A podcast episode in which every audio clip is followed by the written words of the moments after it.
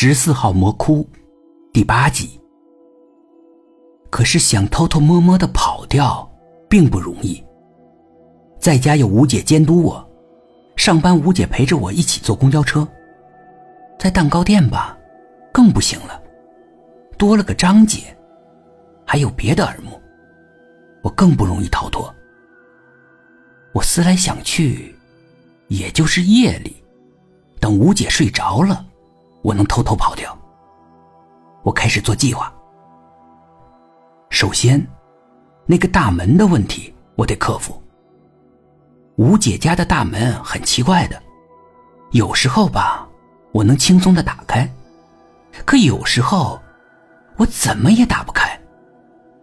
就像上次，那鬼来的时候，我走到门边，抠了半天，还是没有能够打开。趁吴姐不在客厅的时候，我偷偷的试了试。这次是能打开门的。吴姐听到了响动，在厕所里问我：“怎么了？”即使是上厕所，她也开着门。她是在监视我呀。即使是上厕所，也在听我的动静。啊，没什么。门怎么响了？他并不是那么好敷衍的，我只好编瞎话。啊，我在屋里走，不小心撞到门了。有时候吧，我烦了，会又蹦又跳的，他是知道的。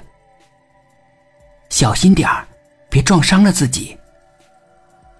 似乎他挺关心我的。哼，纯属假象。我算是看明白了，我也假惺惺的回答他：“好的，我没事儿。”门的问题是解决了，我开始考虑别的问题。